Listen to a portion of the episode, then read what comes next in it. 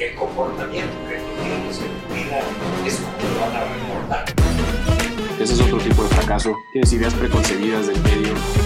Que tus acciones hablen más que tus palabras. Sufrimos más en la imaginación que en la realidad. Pero ya sabes que usarte a todos, A todos nos da ansiedad. Hello, bienvenidos a un nuevo episodio de Fallas de Origen, como cada lunes. Yo soy Guillermo Moctezuma. Este es un podcast, por si, por si es tu primera vez escuchando.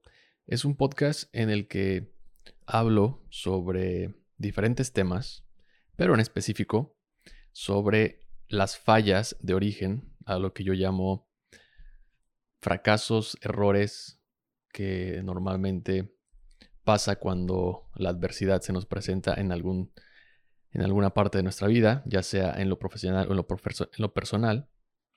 Y me gusta reflexionar sobre esos errores porque creo que soy o soy de la idea más bien que cuando tenemos éxito o logramos algo en el camino suele haber ese tipo de errores que seguramente los superamos, seguramente los arreglamos, porque cuando pasa algo así es como que en chinga vemos cómo lo podemos resolver y normalmente casi nunca regresamos a ver por qué pasó eso. Entonces me gusta como regresar a, esos, ese tipo de puntos y, aprender. Y también a la par, lo traigo a la mesa esta filosofía del estoicismo.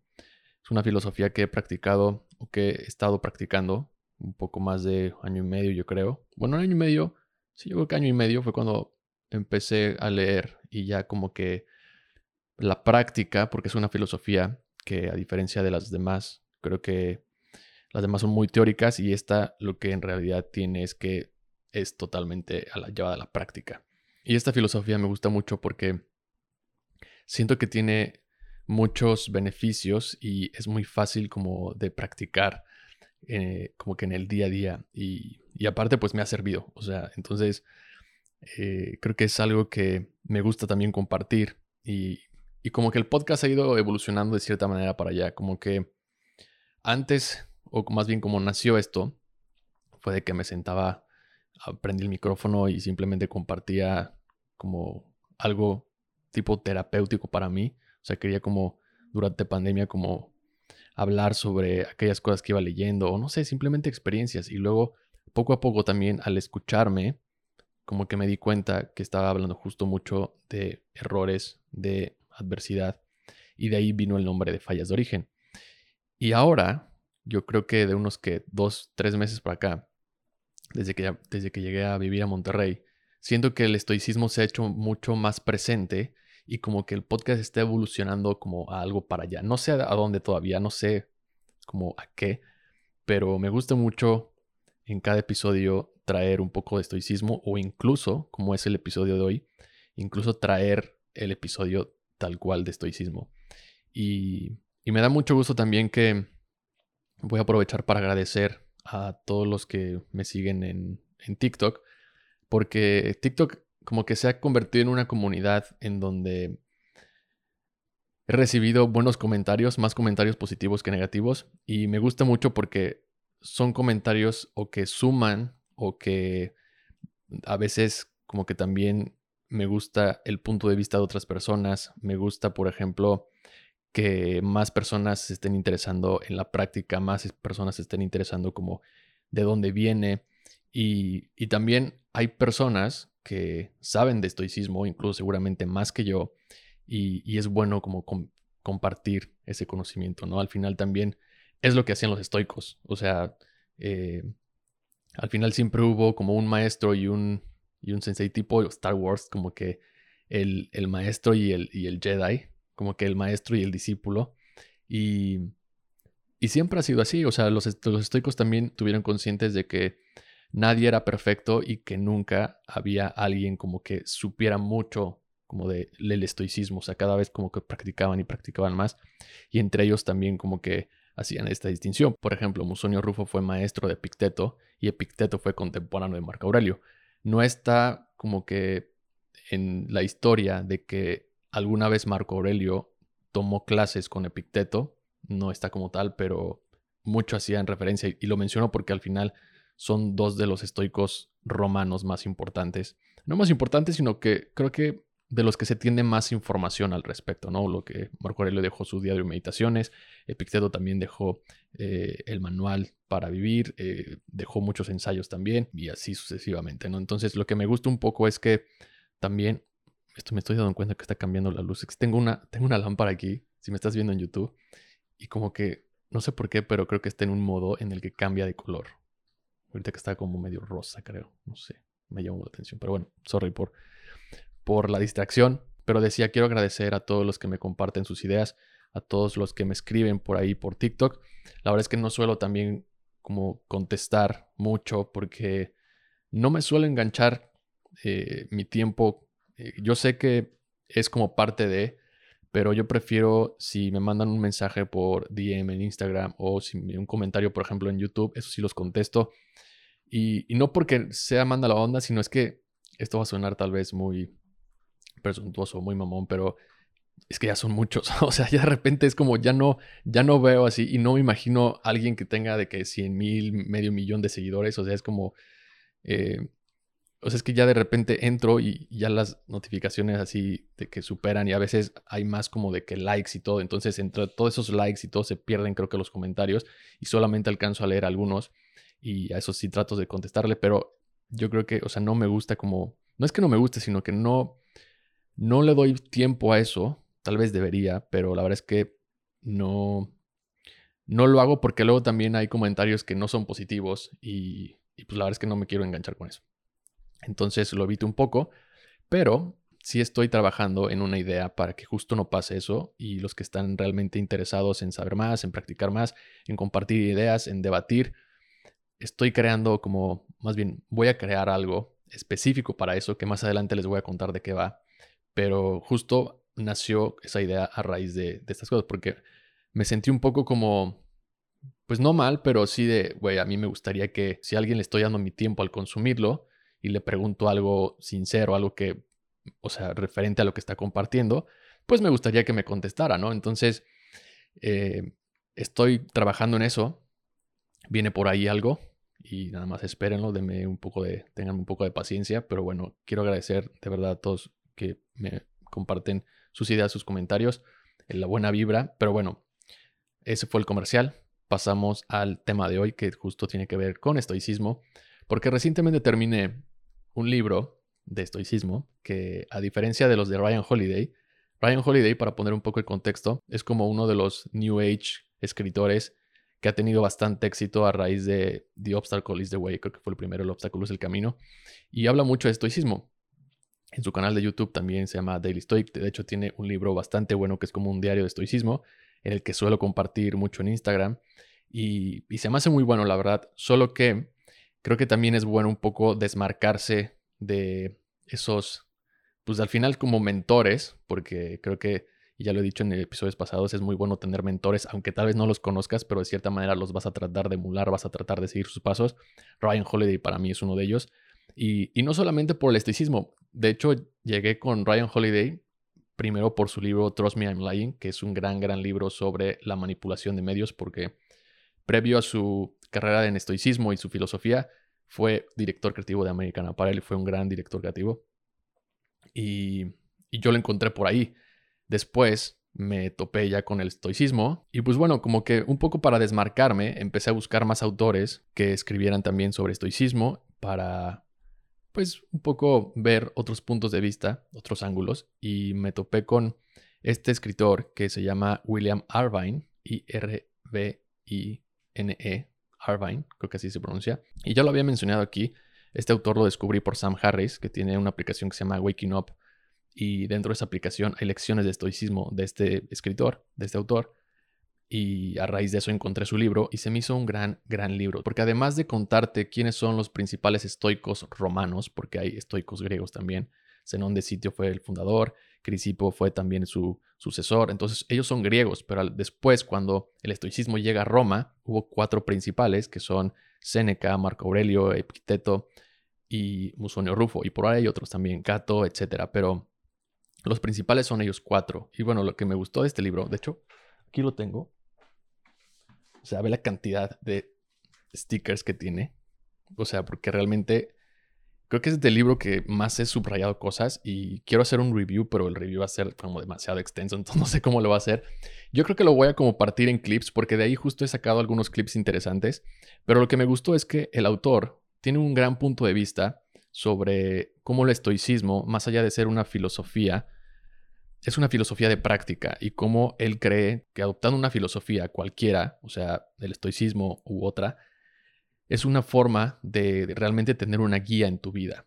Y, explico un poco, aparte es profesor de Yale o de Harvard, no, no recuerdo dónde, pero explico un poco cómo hoy en día, si estudiáramos filosofía, tuviéramos tal vez las cosas un poco más claras, ¿no? Y también con este consumismo y esta era digital, que ya le he mencionado anteriormente, el estoicismo es una gran práctica, sobre todo para ahora que está como que, no quiero decir muy de moda, pero sí como que estamos viendo a muchas personas, y me incluyo, sufrir como de ansiedad, de, ataques de pánico. Yo tenía antes muchos ataques de pánico y de ansiedad.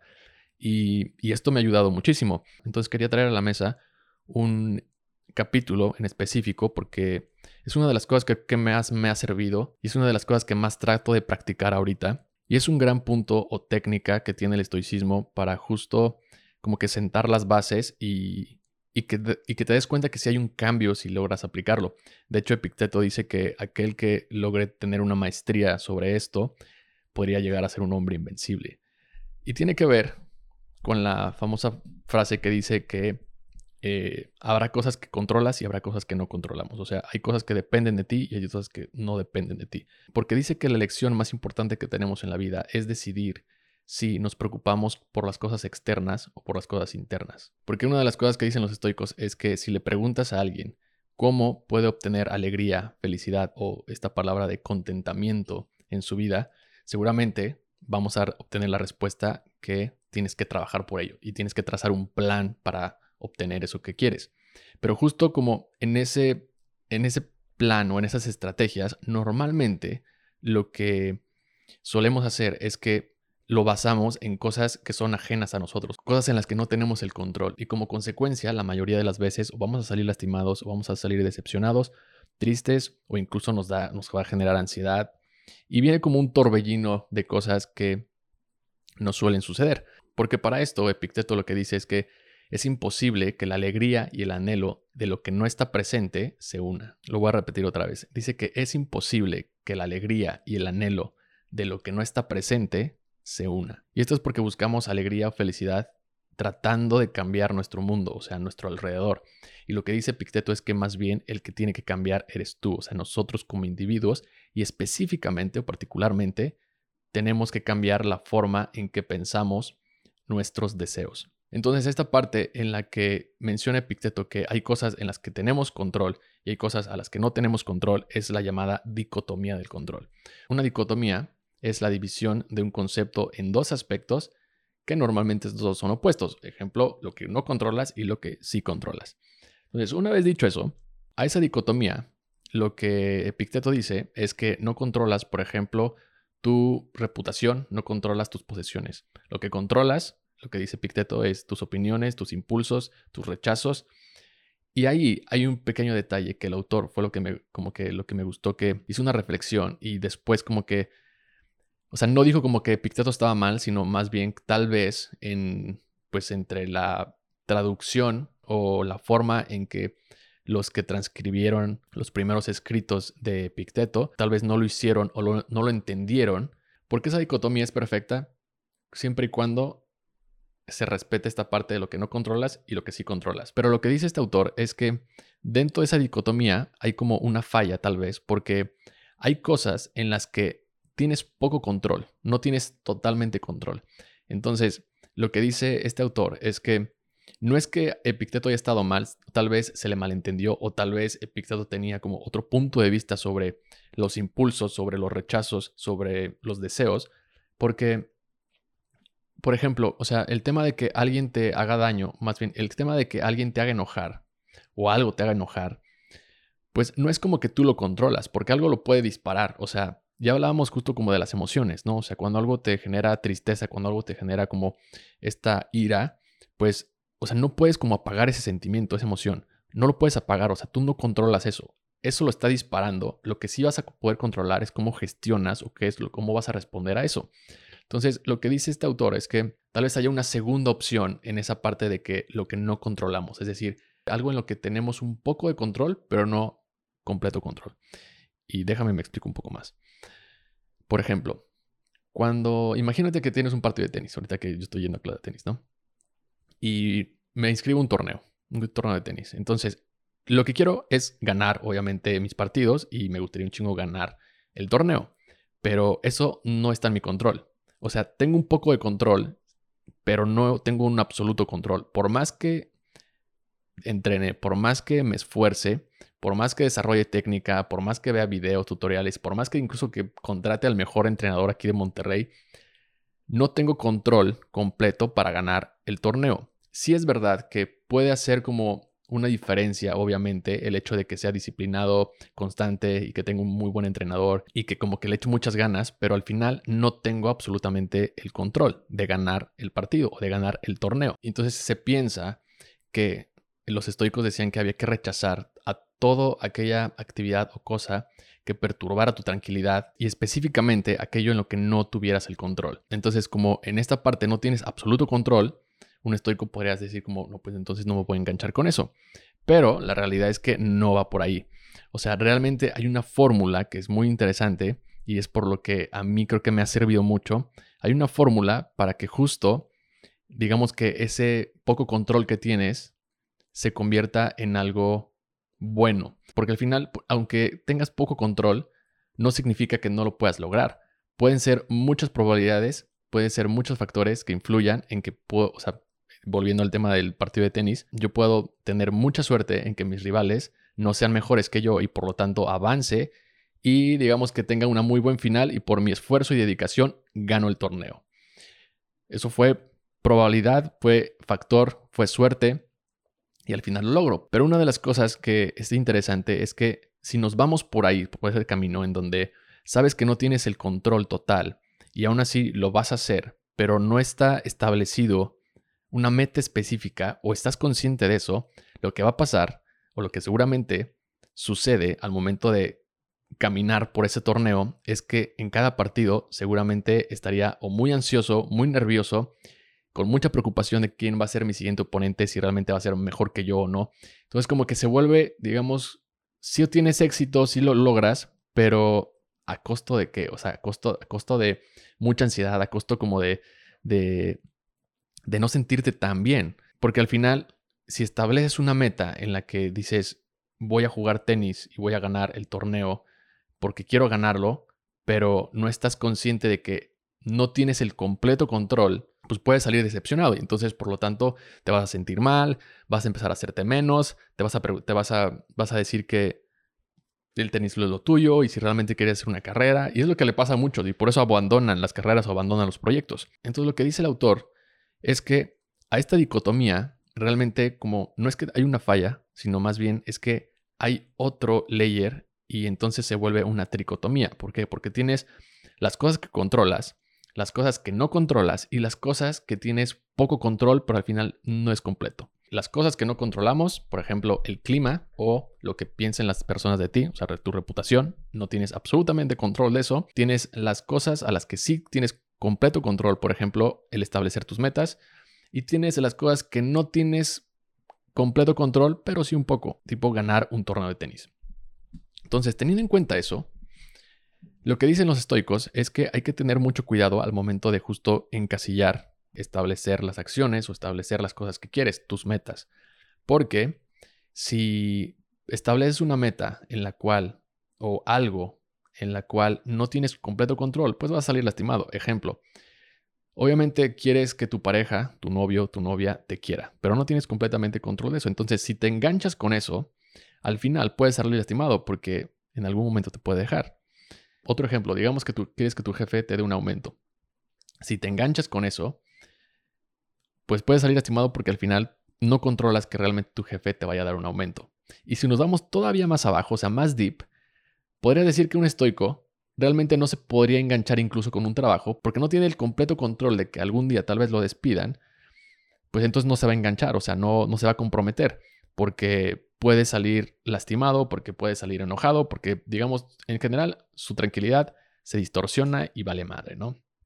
Entonces dirían, ok, pero entonces parece que un estoico no está como comprometido entonces con la vida, o no se puede comprometer con la vida, porque al no tener muchas de las cosas control sobre ellas, pues entonces aquí sí se va a comprometer, porque la realidad es que hoy en día, pues sí tenemos que pasar por esas cosas. Y, es ahí donde muchas veces lo, que he escuchado y lo he leído en, foros es que se hace esta como distinción a los estoicos de que realmente son muy desapegados o muy solitarios o que no se enganchan o más bien se comprometen con, con la vida, con sus acciones, con su pareja incluso. Entonces, lo darles por ahí también leía que un comentario en un foro que una chica decía que prohibido andar con un estoico porque son totalmente desapegados y sin sentimientos y me dio mucha risa. Eh, estaría bien hacer un episodio sobre ligue o sobre cómo juntar como la parte de el ligue o la forma de conocer personas de tu sexo opuesto y el estoicismo, porque la realidad es que también, o sea, después de leer la filosofía y después de ponerla en práctica, creo que tengo muchas fallas de origen yo en como que en ese campo y ahora que estoy en una ciudad nueva es muy interesante ver como a las sanpetrinas y todavía no las alcanzo a leer completamente, pero eh, se me hace muy curioso también cómo la propia cultura, la propia sociedad de una ciudad como que arrastra a las personas. Y creo que San Pedro es una de esas principales y está como muy marcado, pero ese es otro tema. Ya lo dejaremos como para más adelante porque realmente creo que sí me gustaría hacer un episodio como de eso, pero bueno, lo que decía es que mucho se cree que el estoico es como este güey que no tiene sentimientos o que es muy desapegado y como que no está comprometido con nada que le vaya a distorsionar su tranquilidad. Pero la realidad es que eso no es cierto porque si hay algo que tenían los estoicos es que eran una de las personas más comprometidas no solamente con la vida, sino también como con su entorno y con este tema de hacer el bien por sus compañeros en general. Llámese relaciones, llámese amigos, llámese familia, y sociedad, etcétera, ¿no? Entonces hay que tener bien claro en esta parte de la dicotomía y la tricotomía que al final efectivamente hay cosas que no controlamos, pero hay cosas que tenemos poco control sobre algo y aunque no tengamos totalmente el control, lo que podemos hacer es que podemos establecer aquello que queremos con el fin de que justo no nos perjudique o no nos descontrole nuestra tranquilidad o no nos vaya incluso a generar ansiedad. Y, aquí es donde ya traigo los ejemplos, o sea, como experiencia, ¿no? Porque no estaría bien que nada más te diga aquí de, ah, sí, practícala y todo. Y yo, pues es como, güey, ¿tú en qué momento, no? Algo que me gusta también de este podcast es que creo que puedo hacer esta reflexión compartiendo lo que he vivido y las fallas que he tenido, porque es el objetivo. Y, y cómo, por ejemplo, en esta dicotomía o tricotomía, cómo me ha servido y recientemente la he aplicado.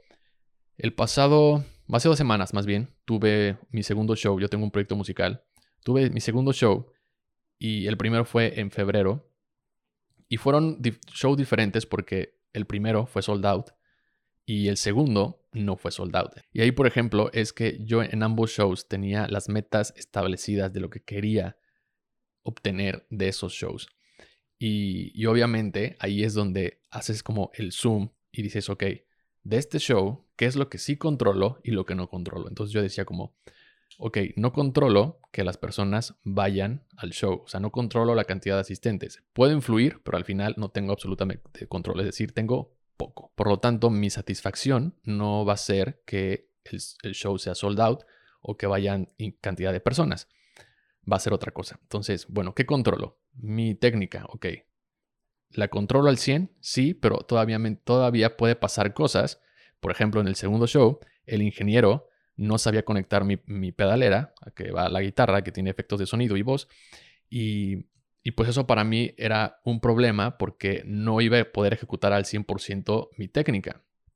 Entonces tenía control, pero no tenía completamente el control. O sea, había otra circunstancia. Por lo cual dije, ok, si pasa eso también, no me voy a molestar y nada más toco con mi guitarra. Y dije, ok, pero tienes totalmente control de eso. Sí, poco, porque si se me rompe una, cuerda, pues ya valió madre. Y ahí fue también una de las cosas que pasó. O sea, eh, de repente me di cuenta que no tenía cuerdas para suplir en el caso de que se rompiera una y no había otra guitarra a la mano. Entonces ahí tomé la decisión de decir, pues ni pedo, la voy a tocar así y si se rompe, pido perdón, disculpas, o me la echo a capela, o qué sé yo. Pero ya son decisiones que poco a poco vas tomando y te vas haciendo consciente y dejas un poco que la ansiedad como que se vaya, porque si te pones a pensar en ese tipo de cosas de que, güey, es que, y si se truena la cuerda, y si pasa esto, o sea, ya estás como visualizando, que es otra de las técnicas también, la visualización negativa, pero es un poco como para encasillar esta parte en la tricotomía de, de que dice Epicteto, o la dicotomía más bien, que ya sabemos que es como este layer que le aumentó el autor, a la que estoy totalmente de acuerdo, porque habrá cosas en las que tienes poco control, pero cuando tienes poco control y estás estableciendo una meta es decir, por ejemplo, en el tema del tenis, ¿no? O sea, es como tu satisfacción va a ser dar el 100% de ti, ¿no? O sea, de que todo aquello por lo que estás trabajando, por tu técnica, etcétera, simplemente lo des. Y eso es lo que te va a hacer feliz. No el hecho de ganar, sino el hecho de competir, ¿no? Porque para ti es como, ok, yo, yo con esto yo sí tengo el 100% del control, porque yo quiero competir. Y con el competir voy a dar mi mejor esfuerzo. Obviamente estaría bien cool ganar, pero sabes que no tienes el, el completo control sobre eso. Es lo mismo acá, ¿no? Entonces yo decía como, ok, puedo dar un muy buen show porque depende de mí, ¿no? Depende de mi técnica.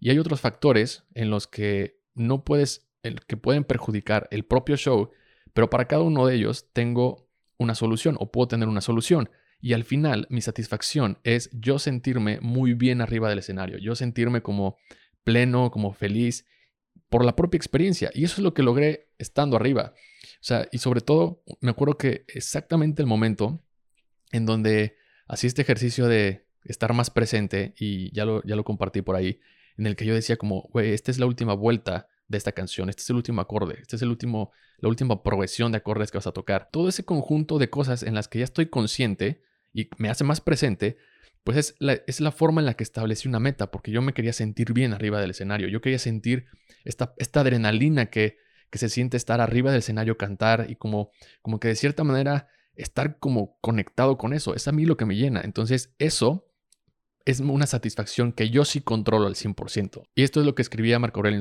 en su, diario de imitaciones, que tenemos totalmente control sobre nuestro carácter y también que tenemos completamente control sobre el valor que le damos a las cosas y que de eso va a depender tus satisfacciones. O sea, mi satisfacción estaba, como dice Marco Aurelio, arraigada a mis acciones. Aún así, yo sabía que mis acciones podían o no estar controladas al 100%. Y como decía, lo quería traer a la mesa porque es algo que a mí me ha servido bastante, no solamente ahorita con los dos shows que tuve, o sea, porque practicarlo me permite justo eso, o sea, sí me causan menos ansiedad las cosas, pero ojo, y aquí es donde también entra lo interesante, porque no es como que, o sea, sí lo trato de practicar y trato de siempre como que estar consciente y, y como que acordarme de, pues de la práctica como tal, o sea, de, todas las técnicas estoicas, de, eh, por ejemplo, la meditación, de, de justo como la visualización negativa, etc. Pero de repente, como decía Marco Aurelio, de repente va a llegar un torbellino de pasiones, un torbellino de cosas que te van a incluso voltear la brújula. Se dice más fácil de lo que se aplica. Ya viste que no es tan fácil, ya viste que a mí incluso en este tema de que sí, todo estoico la madre, pero a veces se me olvida. O sea, no es que se me olvide, sino que habrá circunstancias, y eso estoy bien consciente, o sea, habrá cosas en donde, o sea, no es como que de repente me pase algo, es como que, a ver, ¿cómo haría un estoico esto? O sea, si puedo, lo hago, pero hay cosas que obviamente me van a, o sea, pasan de que en un segundo y es como, güey, o sea, obviamente entre, más lo practiques, más lo vas a integrar, pero in the meantime es como, pues, that's life, my friend, o sea, la vida pasa así, de que en segundos. La muerte está ahorita, no es ni mañana ni pasado, es ahorita. Este momento, aquí, ahorita, es, o sea, es esto nada más, es presente. Gracias por darle play. Recuerda arranquearnos en Spotify si te gustó este episodio. Recuerda suscribirte al canal de YouTube. Recuerda seguirnos en Fallas de Origen bajo en TikTok.